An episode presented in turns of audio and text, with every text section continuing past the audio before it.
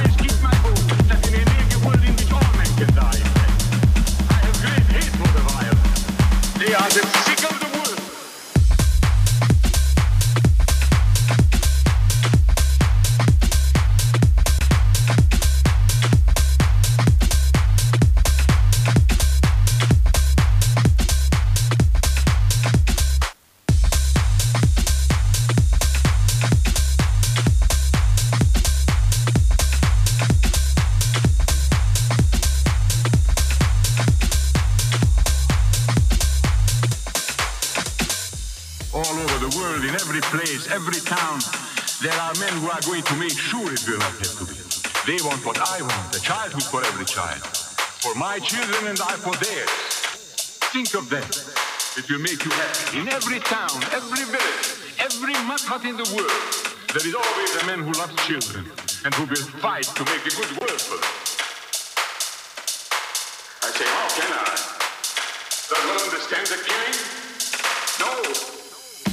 You will not believe me, but I pray that I will not have to touch him.